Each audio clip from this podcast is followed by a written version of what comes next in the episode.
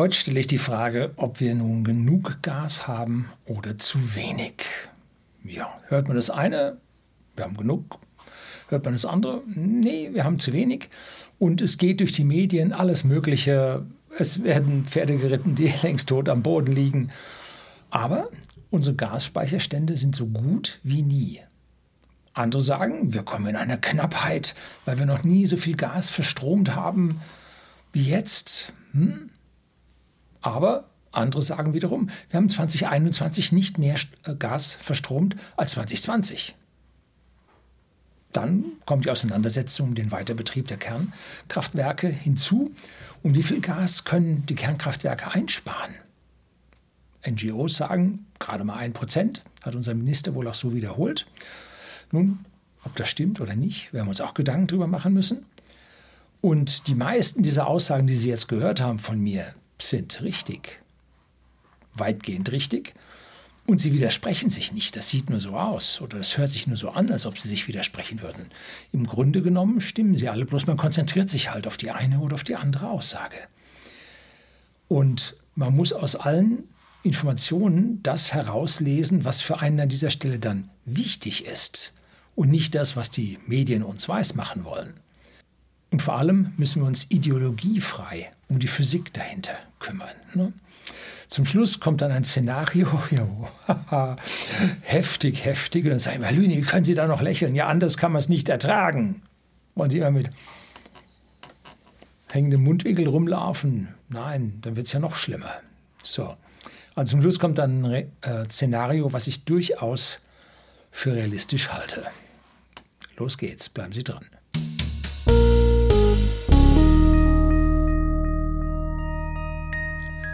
Guten Abend und herzlich willkommen im Unternehmerblog, kurz Unterblog genannt. Begleiten Sie mich auf meinem Lebensweg und lernen Sie die Geheimnisse der Gesellschaft und Wirtschaft kennen, die von Politik und Medien gerne verschwiegen werden. Wir sind ein rohstoffarmes Land. Das sollte uns allen klar sein. Wir leben seit 50 Jahren von der Veredelung eingeführter Rohstoffe mit Hilfe von eingeführter Energie. Und wovon leben wir? Wir leben von dem Know-how der Bildung und dem Fleiß der Menschen, die hier unsere Güter herstellen, die wir brauchen, die wir aber auch gewinnbringend ins Ausland verkaufen können. Das ist das Geschäftsmodell von unserer Volkswirtschaft. Und wenn es da zu Schieflagen kommt, dann steht die gesamte Existenz von uns allen auf dem Spiel. Also es geht um Rohstoffe, die wir importieren und es geht um Energie, die wir importieren und es geht um die Bildung der Menschen. So. Wofür nutzen wir jetzt diese Energie, die wir importieren? Äh, wir haben ja auch zusätzlich noch eigene Energie, vor allem Braunkohle.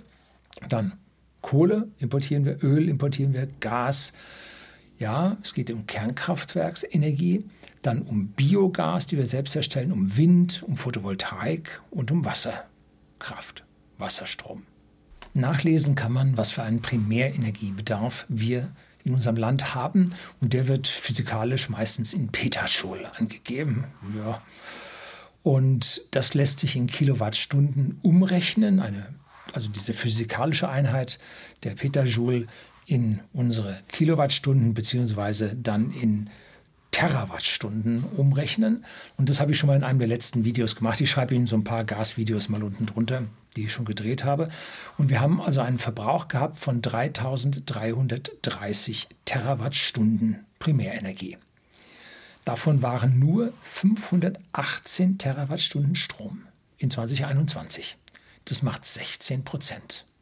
Also wir reden im Moment nicht so sehr über den Strom, sondern wir reden über unseren gesamten Energiebedarf, den wir haben.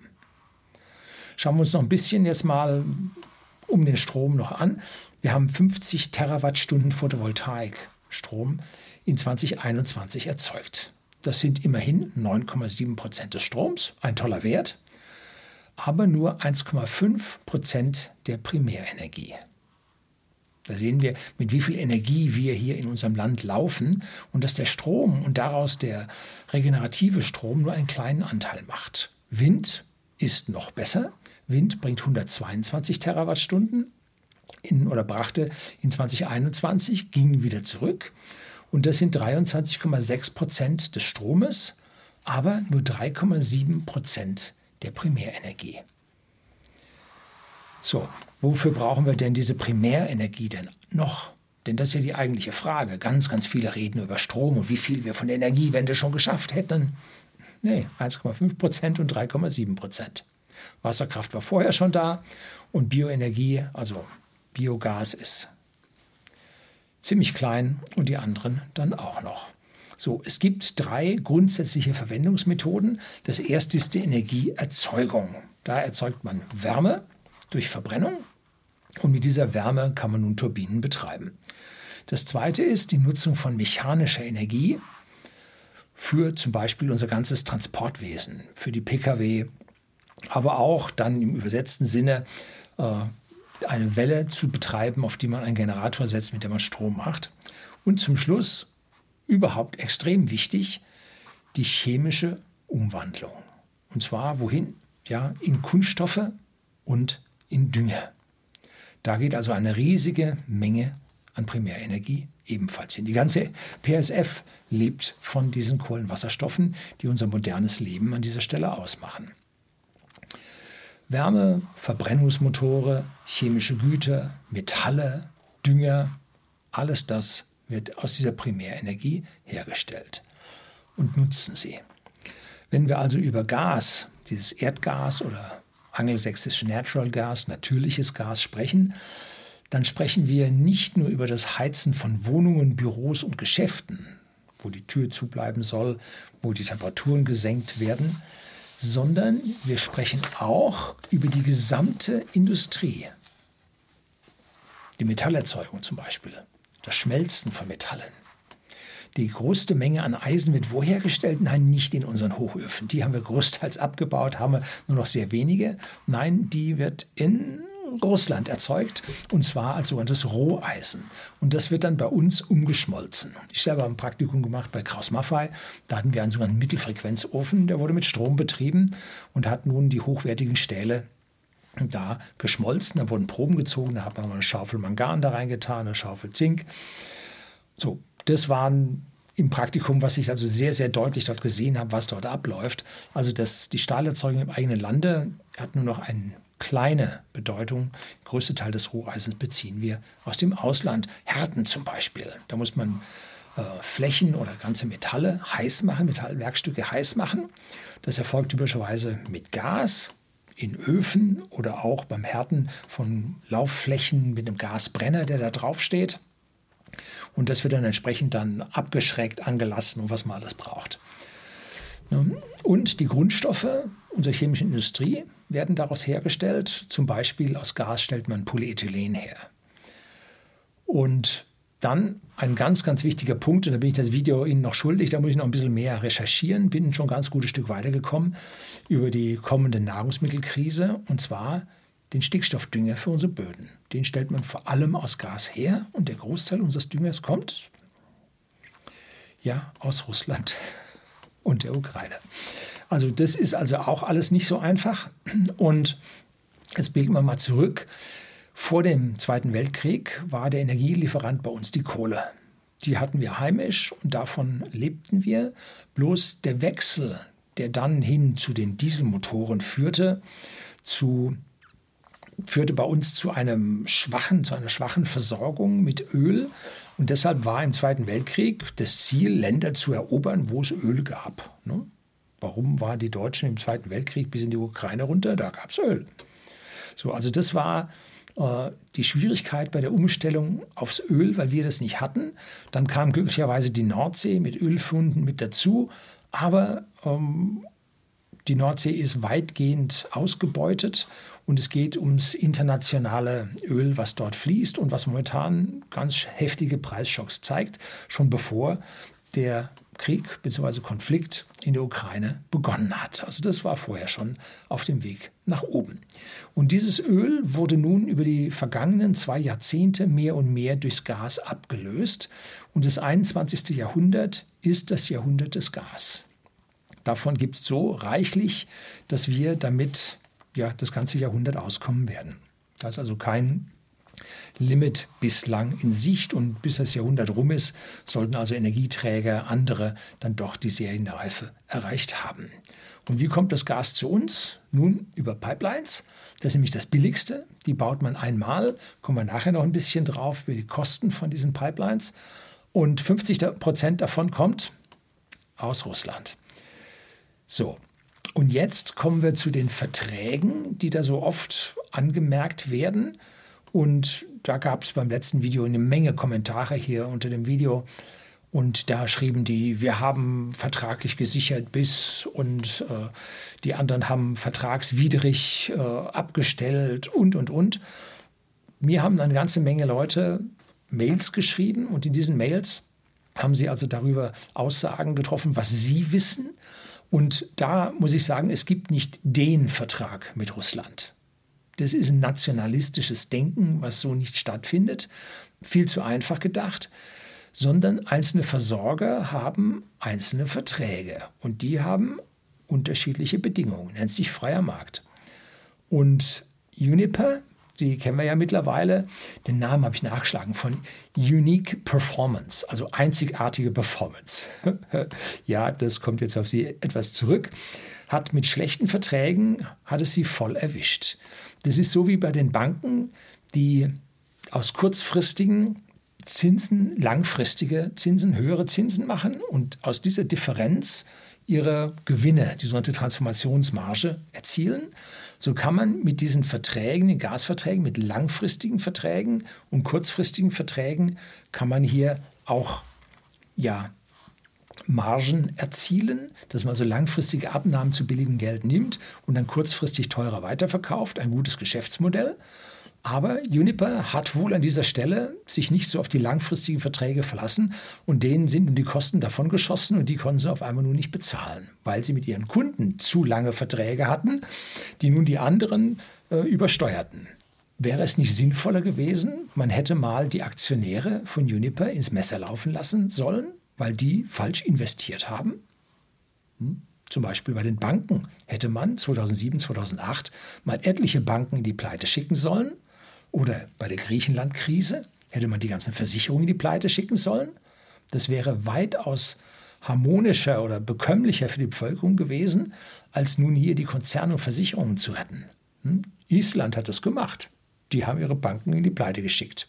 Und die äh, ausländischen Geldgeber, die haben im Ofenrohr ins Gebirge geschaut. Ne? Und dann ging es Island entsprechend anschließend sogar besser, weil die Aktionäre dieser Banken diese Schulden oder diese äh, Kredite halt nicht mehr zurückbezahlt bekamen. Und damit hat nicht der kleine Bürger gelitten, sondern es haben die Kapitalgeber gelitten. Man kann nicht hingehen und sagen, ach, ich mache Kapital äh, und habe damit jetzt meine Rendite. Nein, man muss auch das volle Risiko nehmen. Das gehört dazu. Und nicht zu sagen, jetzt wo Verluste kommen, jetzt machen wir eine Gasumlage, 2,419 hm, Cent, wie unser lieber Wirtschaftsminister das macht, um dann mit einem Konzern zu retten, der jetzt, um mal die nationalistische Karte zu spielen, in finnischer Hand ist. 75,01 Prozent liegt bei Fortrum in Finnland. So, und die retten wir hier. Hm, auch nicht schlecht, ne? So, die haben nämlich die Gewinne eingefahren und müssten nun die Verluste auch tragen. 75 Prozent Forderung Staat. Ne? Hätte der finnische Staat nun mal bezahlen müssen. Wir haben es also mit diesen Verträgen, mit diesen vielen verschiedenen Verträgen, nicht mit einem scharfen Cut zu tun, mit einem bestimmten Termin, wo diese Verträge aus sind, in 2040, in 2025 äh, oder in 2023. Nein, wir haben es mit einer graduellen Verschlechterung zu tun. Graduell wird das weniger und die Liefersituation wird immer schlechter. Ob wir jetzt nicht mehr kaufen wollen, wir machen Boykott, oder ob wir nicht mehr liefern, äh, oder ob die andere Seite nicht mehr liefern will, das ist vollkommen egal. Wer hier der Aktive ist und wer der Passive ist, ist völlig egal. Am Ende ist es so, dass die Gaslieferungen an dieser Stelle zurückgehen werden. So, wie funktioniert denn jetzt physikalisch so eine Lieferung? Nun, das Gas kommt über Pipeline zu uns und um etwas durch eine Pipeline zu schicken, braucht man Druck. Habe ich das letzte Mal auch erklärt. Da gibt es also die Förderturbinen, die entnehmen der Pipeline etwas Gas treiben damit eine Turbine mit einem Verdichter an und der Verdichter drückt das Gas in die Pipeline rein. Und dann, ja, je länger diese Pipeline ist, umso mehr geht der Druck verloren durch Reibung an der Rohrwand und hinten kommt dann noch irgendetwas an. Je höher man den Druck macht, umso mehr kommt hinten an. Aber ein nichtlinearer Zusammenhang, wenn man viel durch eine Pipeline durchgeben will, muss man einen sehr hohen Druck aufbringen und da geht es auf 100 bis Spitze vielleicht 200 Bar bei den neueren Pipelines. Und damit bringt man dann mehr raus, aber die Verluste steigen. Und die Verluste können durchaus auf 25 Prozent des Transportvolumens bei maximaler Auslastung zu einer Pipeline ansteigen. Das ist also eine ganze Menge, die da verloren geht. Und diese Pipeline läuft das ganze Jahr über. Ist nicht so, dass man jetzt im Winter den Bedarf dann da durchschickt und im Sommer dümpelt die da rum. Nee, man liefert in der Pipeline und das, was im Sommer zu viel ankommt, füllen wir in unsere Speicher, um dann im Winter, wenn zu wenig kommt, die Speicher zu leeren. Und in der Vergangenheit, schon viele Jahre her, habe ich mal darüber gehört, dass man zum Winter dann auch den Druck auf den Pipelines erhöht, um hier mehr Lieferungen für den höheren Verbrauch zu haben. So, also die Pipeline einfach größer zu dimensionieren, würde ganz schön Ressourcen, vor allem für den verbuddelten Stahl, bedeuten, aber es würde die Energie, die man zum Transport des Gases bräuchte, würde es reduzieren, weil man mit geringeren Drücken durch diese größeren Pipelines durchlaufen würde. Je kleiner der Durchmesser, umso höher der Druckverlust. Deshalb nimmt man im Garten auch Halbzoll Schläuche fürs normale Bewässern und wenn man mehr braucht, nimmt man Dreiviertel Zoll Schläuche, ein bisschen mehr Durchmesser. Ne? Hat man weniger Widerstand. Also hat man die Pipelines so gebaut, wie sie jetzt sind und hat dann zum Ausgleich des unterschiedlichen Verbrauchs über Sommer und Winter die Erdspeicher in Europa nach und nach alle äh, gebaut und in Betrieb genommen. Und nun sind diese Erdspeicher aktuell in Europa am 22.08.22 zu 77,74 Prozent gefüllt. Gesamteuropa. Das ist ein toller Wert. Und wenn die so weitermachen mit 0,32 Prozent pro Tag, sind die europäischen Speicher in 60 Tagen voll. Das war in der Vergangenheit immer um den 15. bis 25. Oktober der Fall. Allerdings, je voller die Speicher werden, umso mehr muss man reindrücken, umso höher braucht man Verdichter, um diese Speicher zu füllen, umso mehr ja, Gas muss man verwenden, um die Verdichter laufen zu lassen, um diesen Druck in den Gasspeichern dann aufzubauen. Das heißt, gegen Ende geht es etwas langsamer voll. Das ist genauso wie beim Lithium-Ionen-Akku. Am Anfang füllt man den ruckzuck und je voller der wird, umso langsamer wird es. Ne? So, also da sollten wir es tatsächlich in der verbleibenden Zeit dann schaffen, diese 22,26 Prozent dann dort noch reinzubekommen. 100 Prozent haben wir in 2019 geschafft oder 99,9 und 95 Prozent in 2020. 2021 haben wir das nicht geschafft. Gut, da ist jetzt die Sage, 2021 haben wir nicht mehr Gas verbrannt als 2020. Gut, warum ist er nicht voll geworden? Hm? Hat man da schon irgendwelche Verträge nicht weiter betrieben? War den Leuten das zu teuer? Hat man gepokert? Nun, das wissen wir nicht. Und ich weiß auch nicht, ob wir das jemals an dieser Stelle so rausbekommen werden. So, also die Speicher werden voll. Alles gut? Hm, nicht ganz. Wer also das behauptet, hat die Physik nicht verstanden. Man kann auch ein Gesetz machen. So gibt es bei uns ein Gesetz, dass die Gasspeicher am 1.10.22 zu 85 Prozent gefüllt sein müssen und zum 1.11.22 zu 95 Prozent.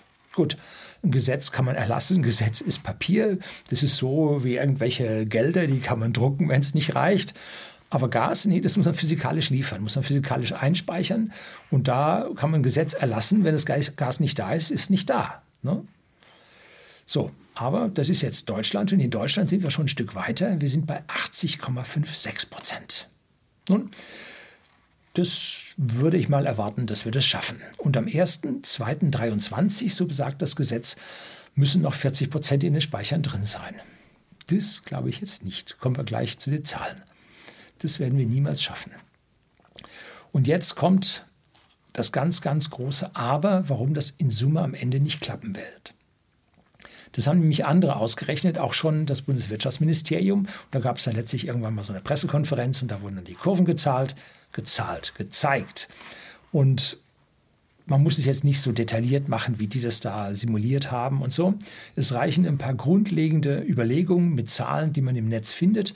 Und die möchte ich Ihnen einfach hier mal so geben. Und dann müssen Sie selber entscheiden, ob Sie das glauben oder ob Sie das so nicht glauben. Wir haben in Deutschland rund 240 Terawattstunden Gasspeicher. Die werden wir gefüllt bekommen. Und wie hoch ist denn unser Verbrauch über den Winter? Das ist die eigentliche Frage die Gasspeicher voll. Ja gut, wenn wir mehr brauchen als drin ist, ist schlecht. Und die Pipeline kann alleine unseren Bedarf nicht decken.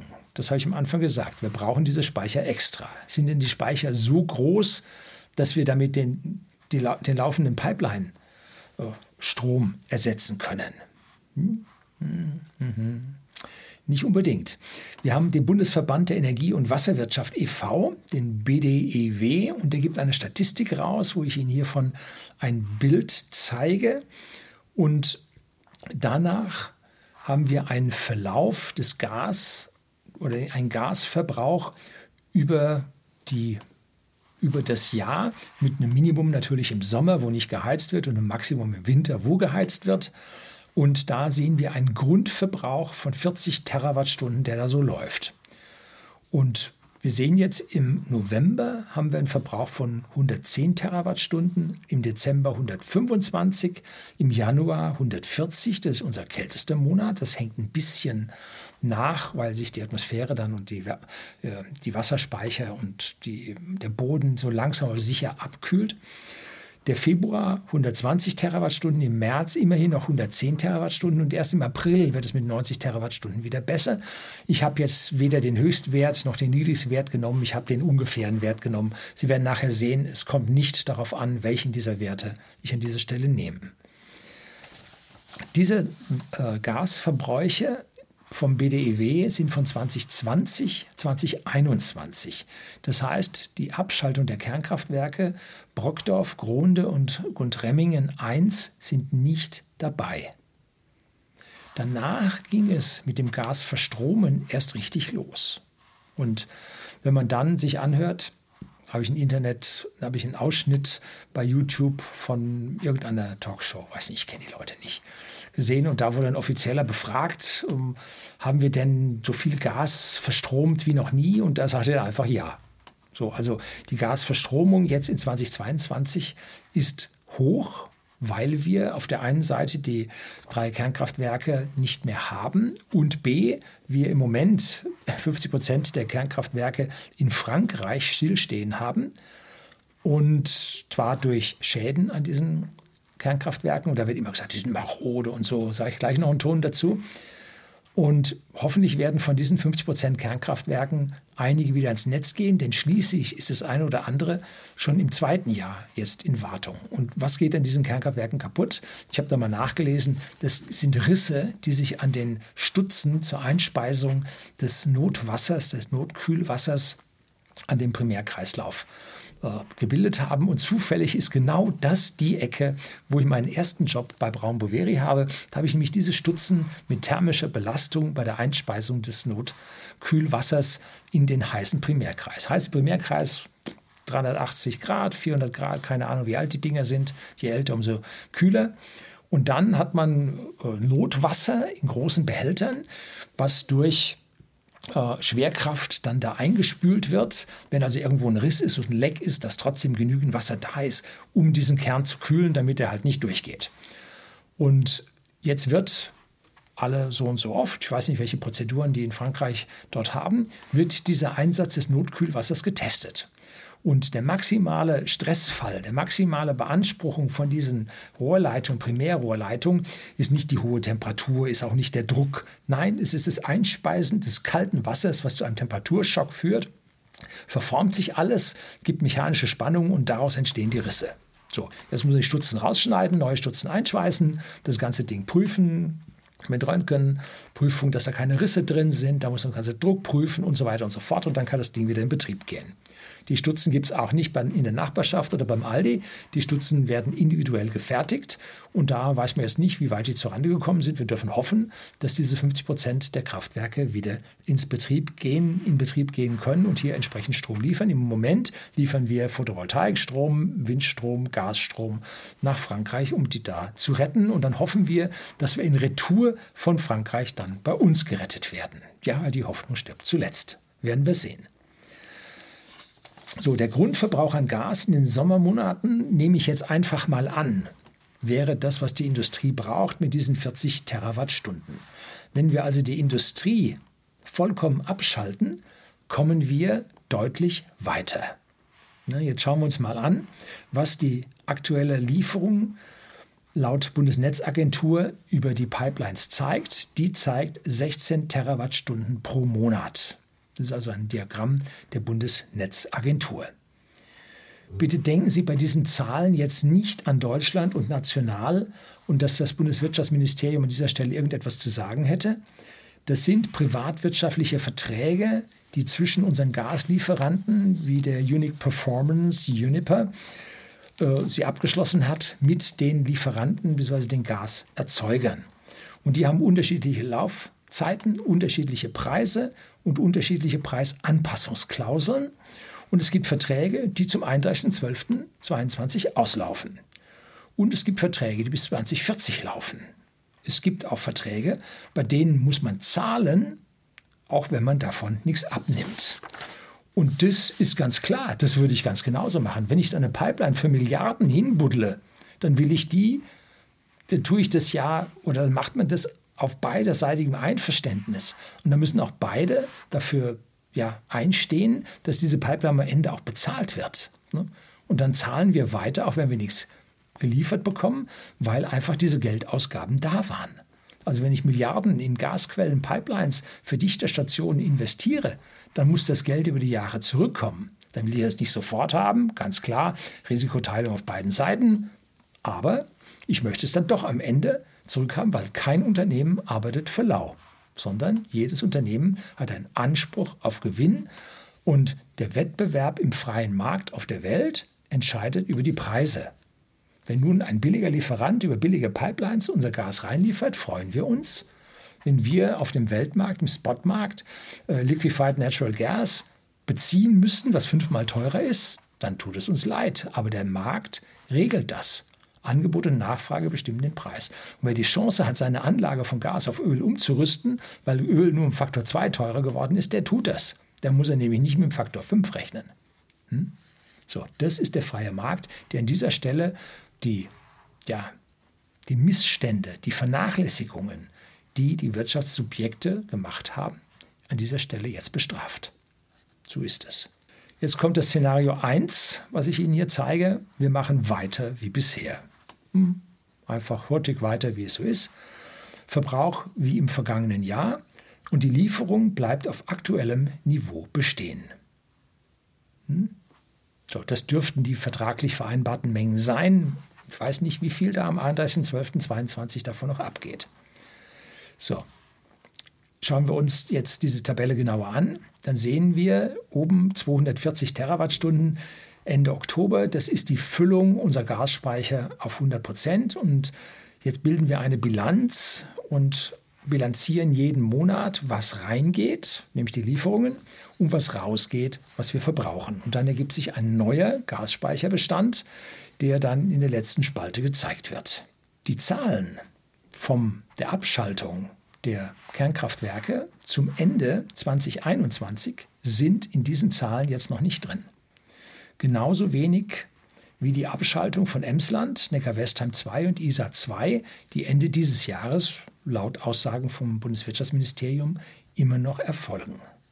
Das heißt, wir werden eine doppelte Erhöhung der Stromproduktion Anfang 22 und Anfang 23 in diesen Zahlen jetzt noch nicht drin haben. Das heißt, es kann an dieser Stelle noch schlimmer werden, dass wir es hier also mit einer konservativen Abschätzung zu tun haben. Ne? Und wenn wir einfach so weitermachen, ist Ende Januar Schluss. Mehr ist einfach nicht da. Das ist eine einfache Bilanzierung der Volumenströme rein und raus. Fertig. So, Szenario 2 ist, wir schalten jetzt die Industrie ab. Denn dann erfrieren uns die Menschen nicht, aber die Industrie läuft nicht mehr. So, das ist aus meiner Sicht jetzt mal einfach, ganz grob. Der Grundverbrauch über den Sommer, das muss die Industrie sein. Irgendwo wird geheizt, das ist das, was chemisch verwendet wird. Wir kommen damit bis in den Februar und einen Monat weiter. Das ist es nicht. Das ist ein bisschen wenig. Ne? Und jetzt machen wir noch mal ein paar schlimmere Szenarien, nämlich Szenario 3. Wir halbieren das von Russland, weil die Verträge zum Jahresende auslaufen. Hm, schaut nun gar nicht mehr so gut aus. Und wir haben ein Szenario 4. Russland liefert nach der Füllung der Gasspeicher gar nichts mehr. Und dann ist schon gegen Ende Januar Schluss.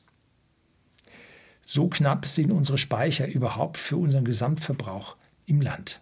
Haben wir schon die Terminals zur Einspeisung vom verflüssigten Gas? Haben wir die Tanker schon angemietet? Haben wir die Verträge schon für das verflüssigte Gas?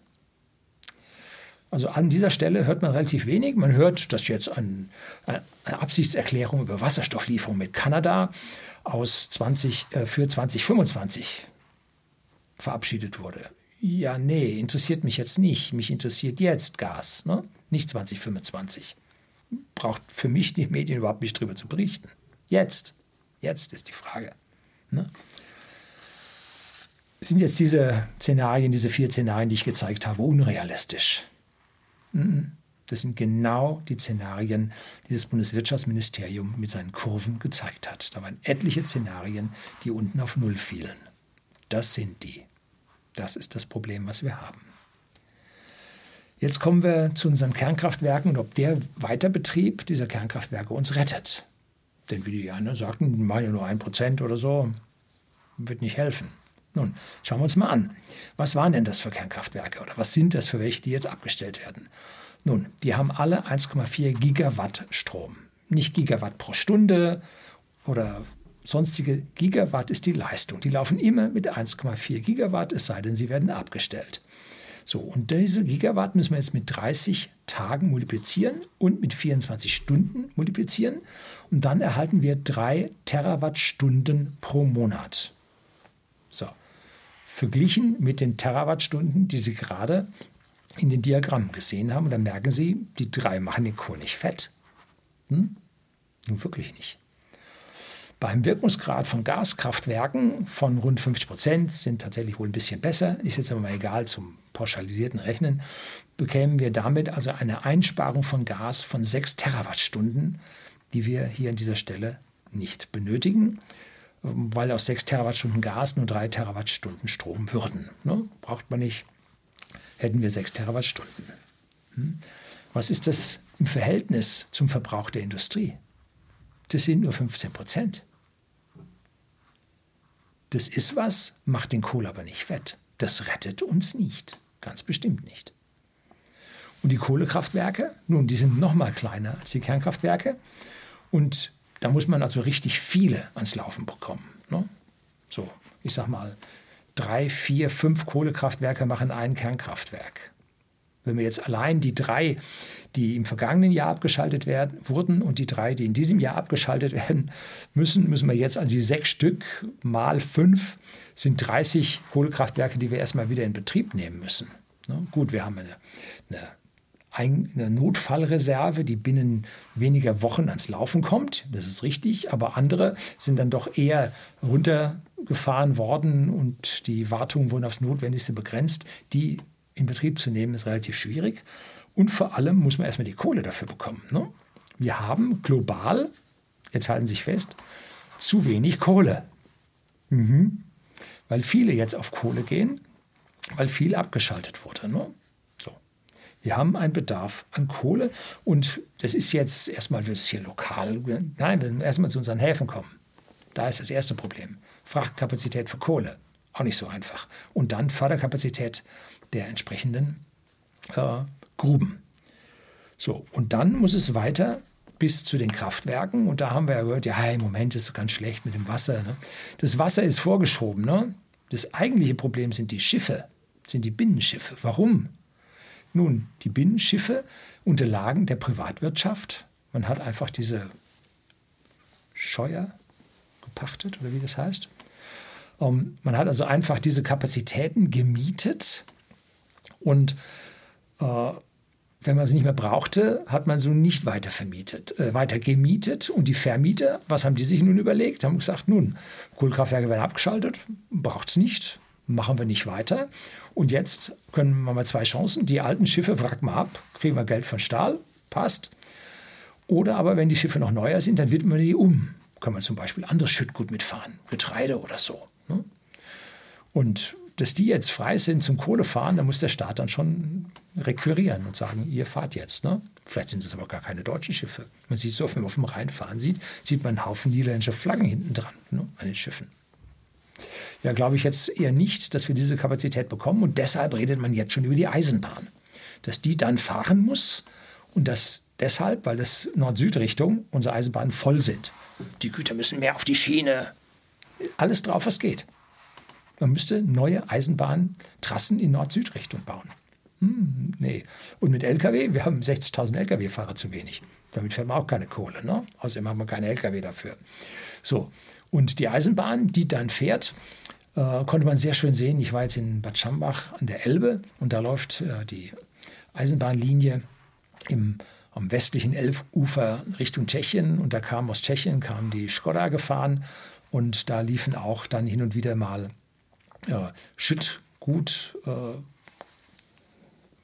Transportwagen und da konnte man nicht sehen, was drin war. So, weiß nicht, ob die leer fuhren in eine Richtung, keine Ahnung.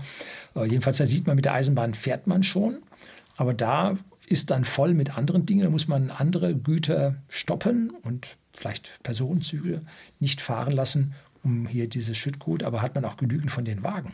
Denn die Bahn hat ja auch nicht beliebig über. Ne? Ne, eher nicht. So, also das ist noch relativ schwierig, wie man dann über die Binnenwasserstraßen und die Eisenbahnlinien dann zu diesen Kraftwerken kommt. Das ist aus meiner Sicht nicht so einfach, wie sich das jetzt klingt. Ne? Es ist so, dass die Politik immer meint, sie könnte mit dem Micromanagement in der Wirtschaft alles besser machen als die Wirtschaft. Aber nein, die Wirtschaft richtet sich nach den physikalischen Gegebenheiten. Und wenn nun da irgendeiner von irgendeinem Ministerium da rein micromanagen will mit irgendeiner Verordnung oder irgendeinem Gesetz. Das ist Physik, das kann man nicht einfach umdrehen. Das funktioniert nicht so einfach. Ne? Politik kann es nicht besser. Und die wirklichen Schwierigkeiten, zum Beispiel, dass man keine zertifizierten äh, äh, Matrosen und, und, und äh, Fahrer für irgendwelche Energiegüter hat, ne? weil da muss man ja die speziellen Klassifizierungen haben. Ne?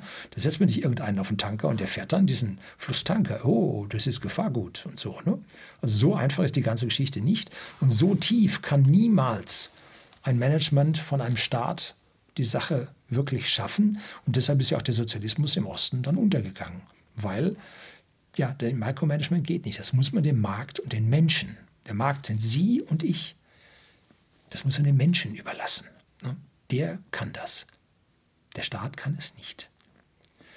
Ja, warum? Nun, weil die Verantwortlichen, die haben ja, also beim Staat, die haben ja nie in der freien Wirtschaft gearbeitet. Haben die eine passende Ausbildung dazu?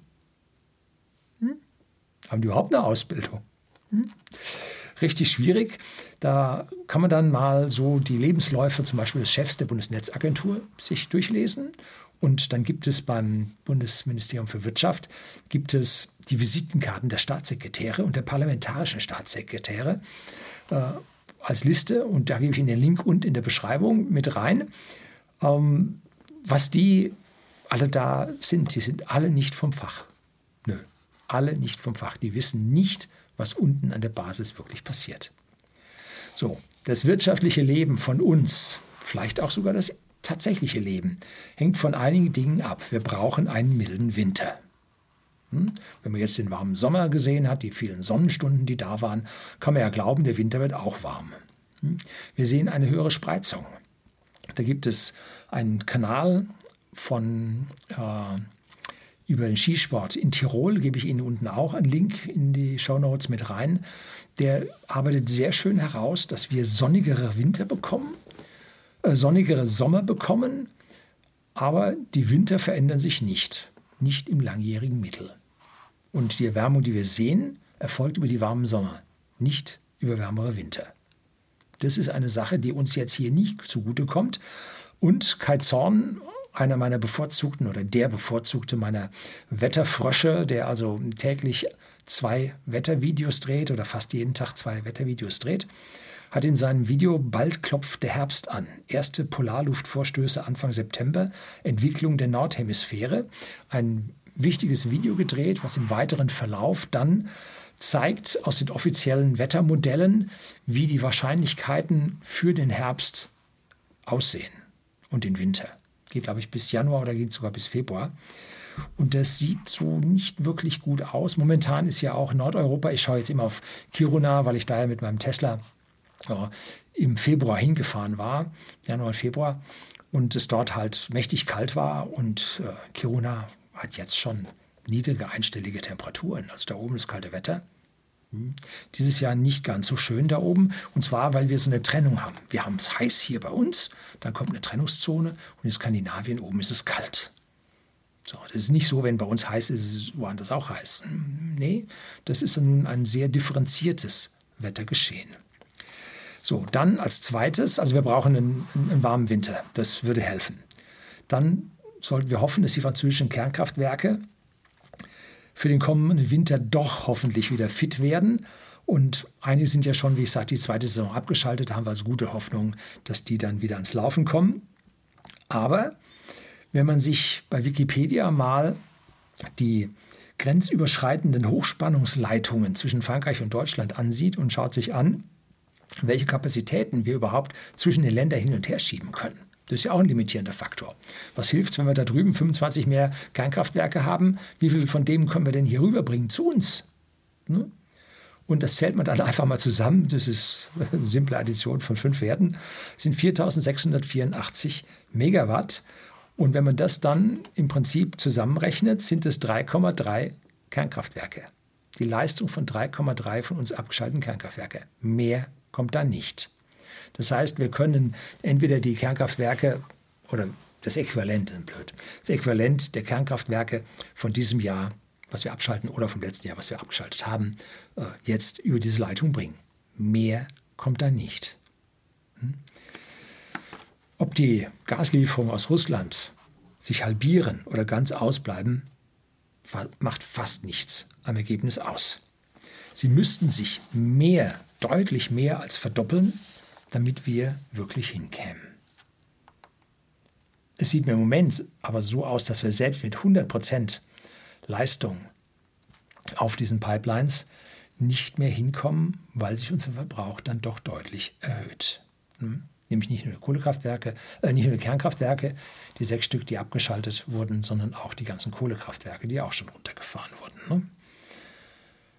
So, und wenn man nun wirklich darüber nachdenkt und das zu Ende denkt, und das erwarte ich von Politikern, was viel zu wenige Politiker machen oder zu, zumindest machen und darüber nicht erzählen, dann hat am 20.08.22 Herr Kubicki die Öffnung von Nord Stream 2 gefordert. Der hat das alles so durchgedacht, durchgerechnet und hat gesagt, es muss. Geht gar nicht anders. Und es ist ja auch vollkommen logisch. So wie wir die Kraftwerke abgeschaltet haben und so wie wir sagten, Nord Stream 2 geht in Betrieb, dann war alles aufeinander abgestimmt. Und wenn Nord Stream 2 jetzt nicht kommt, dann kann selbst die volle Leistung von den anderen Pipelines das nicht bringen, weil es vorher nicht eingerechnet war. So, der Staat arbeitet dort ohne Speicher, äh, ohne Sicherheiten, ohne Buffer, Buffer, Speicher. Ne? Habe ich mal ein Video gedreht über Sicherheit durch Speicher. Und da ging es jetzt nicht nur äh, hier um irgendwelche Energiespeicher, sondern ging es um allgemeine Speicher. Da können wir mal schauen, wie weit unsere Speicher in unserer Gesellschaft bereits abgebaut wurden. Mhm. Die Kontrolle hat mir viel zu viel zu sagen. Frau Wagenknecht ist dann gleich mit auf diesen Wagen gesprungen. Ne? So, nun bin ich der Letzte, der irgendetwas fordern darf von diesen drei Dingen oder von der Lösung dafür. Und mir scheint, dass sich der Herr Kubicki als alter weißer Mann traut, diese Dinge nun wirklich mal anzusprechen und wurde sofort von allen unseren Medien, also sowas von angegriffen, ange, ja, verheizt und runter und niedergemacht, dass es also krass war. wenn sich jetzt unsere Politik darauf einlassen würde, würde denn jetzt Russland liefern? Was würden die denn dann fordern? Und das ist genau das Problem, weshalb die Politik jetzt hier dagegen ist. Ne? Ohne Forderungen von ihnen zu erfüllen, werden die jetzt auch nicht mehr sagen, läuft. Ne? Die hatten das schon mal gefüllt gehabt. Ne? Also die Leitung ist befüllt, man weiß, dass sie funktioniert, aber sie ist lediglich nicht freigegeben. Aber ob die dann jetzt hinten reindrücken, hm, schwer. So, und jetzt kommt zum Schluss die unangenehme Seite der ganzen Medaille, nämlich das Szenario, was passiert, wenn das Gas tatsächlich ausgeht. So, das Erste, was passieren muss, wie Sie hier gesehen haben in meinen verschiedenen Einzelszenarien, die Industrie schließt zum großen Teil, weil sie so auf das Gas angewiesen ist. Millionen von Arbeitsplätzen gehen in Kurzarbeit oder werden dann gleich entlassen und die, äh, die Unternehmen schließen. Die hohen Energiepreise machen den Weiterbetrieb zahlreicher Unternehmen einfach unlukrativ. Also es wäre irrsinnig, die weiter zu betreiben. Zum Beispiel unsere Gasin äh, Glasindustrie. Wir vom whisky.de, dem Versender hochwertigen Whisky an den privaten Endkunden in Deutschland und in Österreich, wir haben Gläser selbst designt, werden auf der Taktstraße bei uns in Deutschland gefertigt. Und die brauchen Gas. Gas, um die, Gas, die Glasschmelze, boah, schwierig, Gas und Glas, um die Glasschmelze entsprechend zu temperieren und dann zwischendrin Gas, um die Ränder äh, der Gläser äh, dann weich zu schmelzen, nachdem sie mit dem Laser hart geschnitten wurden, äh, dann Abkühlstrecken, damit die nicht so schnell kalt werden und dann reißen, müssen die beheizte Abkühlstrecken haben und und und. Also da wird richtig Gas gebraucht und das wird in absehbarer Zeit nicht hochkommen, können zumachen, können bei uns brauchen nicht weitermachen. Ne? Kann man vergessen. Papierindustrie, genau die gleiche Sache. Man hat diesen Brei an Fasern, der dann auf geheizten Walzen ausgewalzt, zu Papier gewalzt, zu Pappe gewalzt wird in der Papierindustrie. Und das läuft mit Gas. Das umzustellen kostet ein Wahnsinns Geld. Die Pappe zu importieren wird billiger sein, als unsere gesamten Anlagen da umzustellen, in unserem Hochpreisland hier das Ding weiter zu betreiben. Aber auch die Chemieindustrie mit all ihren Rohstoffen, die ein Kern unserer deutschen Industrie ist. Dann die Stahlindustrie, wie ich anfangs sagte, auch nicht. Pharma, ganz viel Gas. Getränkeindustrie, Textilien, alles das hängt extrem stark vom Gasbedarf ab. Und da habe ich Ihnen dann mal einen Link zum Handelsblattartikel, wo gezeigt wird, wie viel Gas in diesen jeweiligen Industrien verwendet wird. Und ein Schließen dieser ganzen Industrien ist sehr, sehr hoch, wahrscheinlich. Reicht das Gas dann auch für die Bürger nicht, dann schalten sie ihre Heizlüfter ein. Und wir wissen ja, sechs Millionen Stück verkauft oder so. Äh, was da jetzt an ja, Zusatzenergie erforderlich wird, was unser Strom auf gar keinen Fall bringen wird. Denn wir wissen ja heute schon, wir müssen mit Gaskraftwerken hier den Strom erzeugen. Haben wir dann auch nicht. Ne? So, wir werden also mit Stromrationierung leben müssen und das kennen wir. Nennt sich Brownouts, kennen wir aus Südafrika zum Beispiel, afrikanische Länder oder Südostasien macht es auch öfter mal gerne. Das sind so typische Aktionen in Entwicklungsländern. Da sehen wir, in welche Richtung wir uns dann an der Stelle entwickeln. Punkt 3.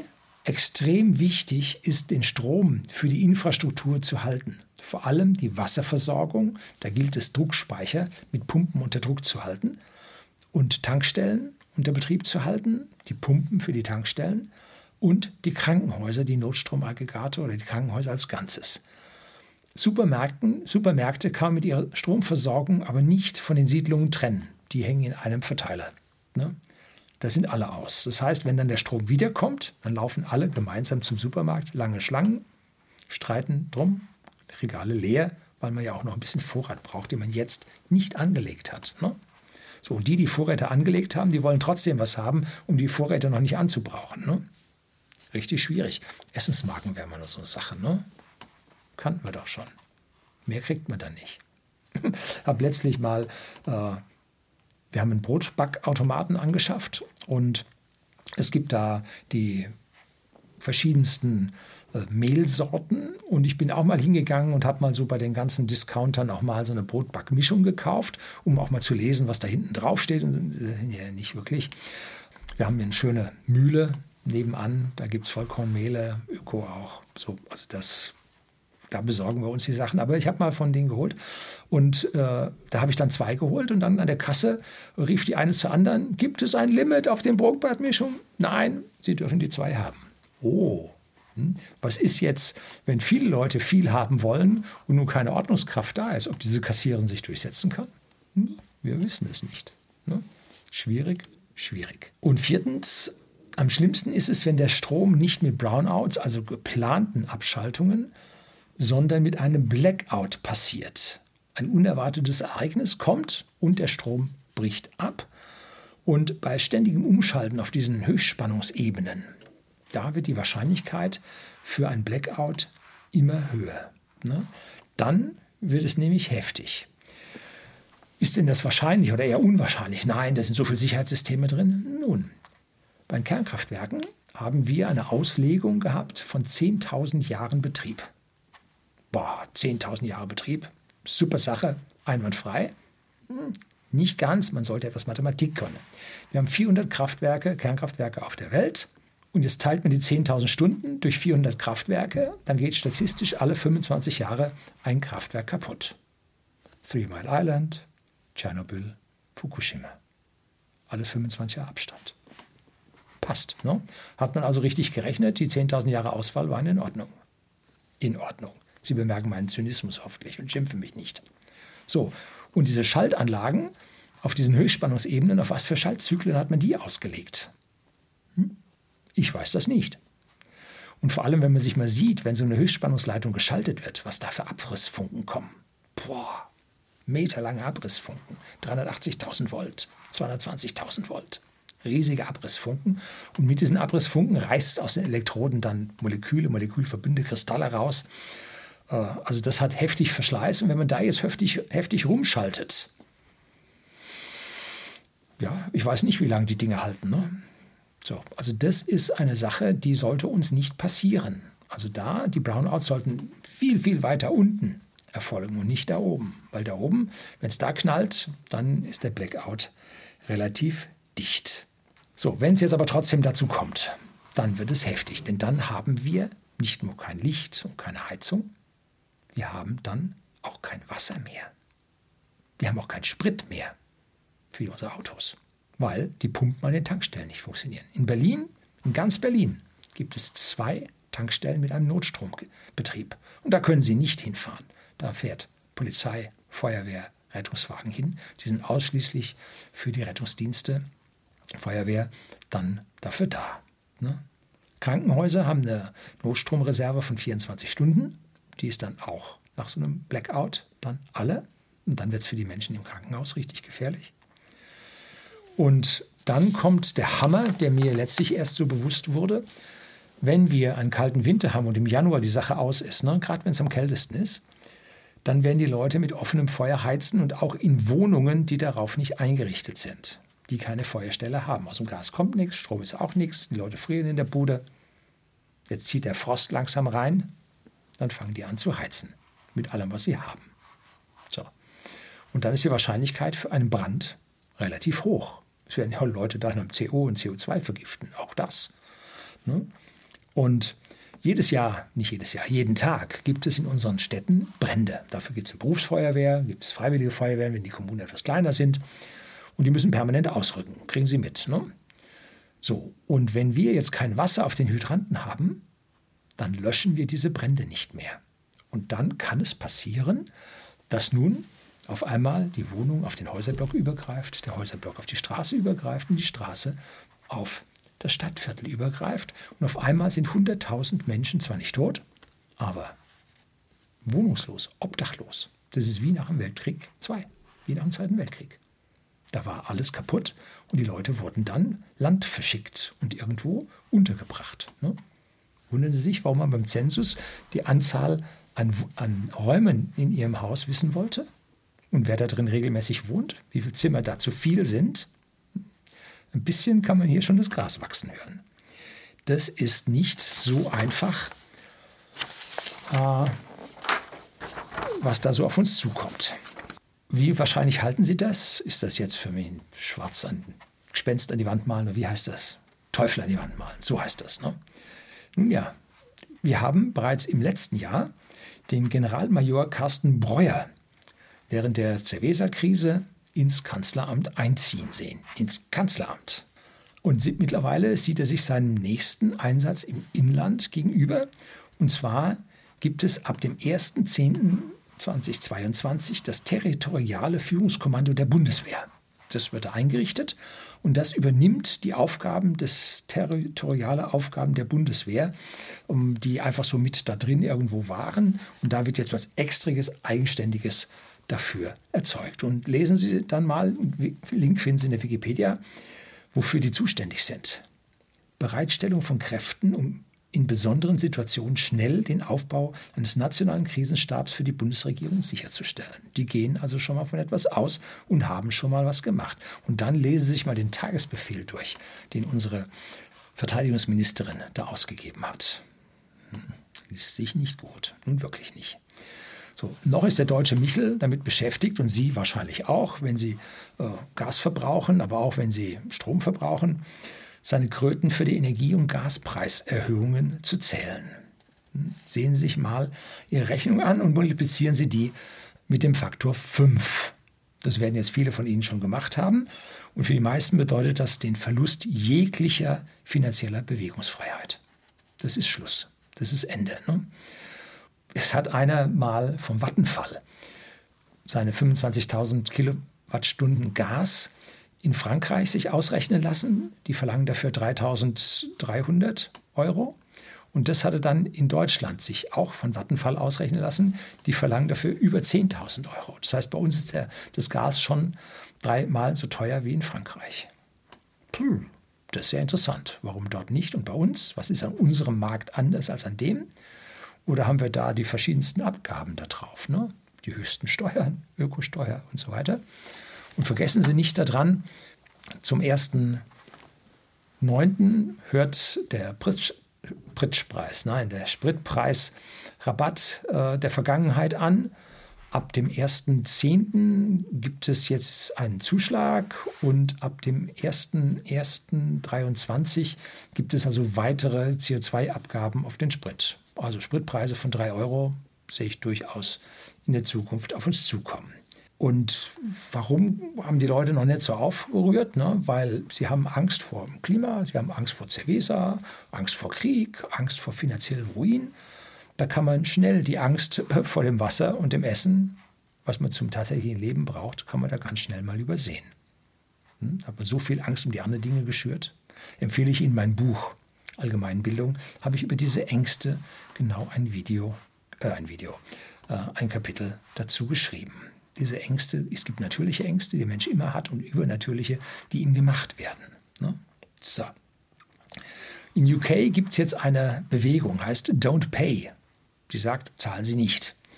Und die Mainstream-Medien, hier die BBC, äh, gibt schon Artikel raus und versucht die Menschen davon abzuhalten, was dann so passiert. Ne? Ich werde also ich möchte fast darauf wetten, dass wir solche Bewegungen nicht zu bezahlen in kürzerer Zeit hier bei uns dann auch sehen werden. Und die Innenministerin Faeser schließt ja radikale Proteste deshalb bei uns nicht länger aus. Gibt es aus dem Handelsblatt einen Artikel dazu. Wussten Sie, dass 903 Millionen Euro bei der GEZ 2020 nicht bezahlt wurden? Das waren 11,3 Prozent der Gesamterträge. Vermutlich ist es deshalb die GEZ oder die öffentlich-rechtlichen Medien gar nicht mehr so ungewillt, die abzuschaffen sich das aus dem Staatshaushalt bezahlen zu lassen, weil dann im Prinzip das über die Steuern kommt und nicht die Leute bezahlen müssen, die weigern sich. Wahrscheinlich ist 2021 dieser äh, Rückstand auf deutlich über eine Milliarde angestiegen, kann ich mir gut vorstellen. Ne? Und da gibt es auch eine Quelle zu, PC-Welt, die hat diese Zahlen dann da mal veröffentlicht. Es kriselt an allen Ecken und Kanten und nein, der Krieg ist nicht daran schuld. Es gab einen langen, langen Anlauf und der Krieg hat jetzt noch dieses ganze schwelende Feuer mit ein bisschen Benzin angefacht. Ne? Auch die Vorgängerregierungen haben sich an diese ganzen Sache schuldig gemacht. Und diese rot-grün-gelbe Regierung aktuell ja, tut relativ nichts bis wenig, um diese kommenden Krisen jetzt abzuwehren, sondern, wie gesagt, Temperatur runter, äh, der Herr Kubicki ganz falsche Aussagen. An dieser Stelle müssen wir uns überlegen, was kommt denn jetzt wirklich auf uns zu? Und sind Sie darauf vorbereitet? Wie heißt dieser schöne Spruch? Wenn Sie nicht darauf vorbereitet sind, es zu schaffen, dann sind Sie vorbereitet, es nicht zu schaffen. Ne? Darüber sollten Sie sich mal Gedanken machen. Und wir werden mit großem Interesse verfolgen, wie jetzt im Prinzip die Proteste in der Bevölkerung zunehmen. Wenn man sich anschaut, was hier in den alternativen Medien los ist, was da die verschiedensten älteren Personen sich trauen, jetzt Aussagen zu machen, die jetzt schon in Pension sind, dem man im Prinzip nicht mehr so an den Karren fahren kann, wie das Politiker gerne dann möchten, wenn jemand was sagt, was nicht passt.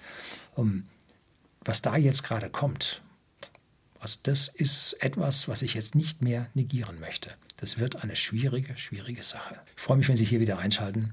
Herzlichen Dank fürs Zuschauen.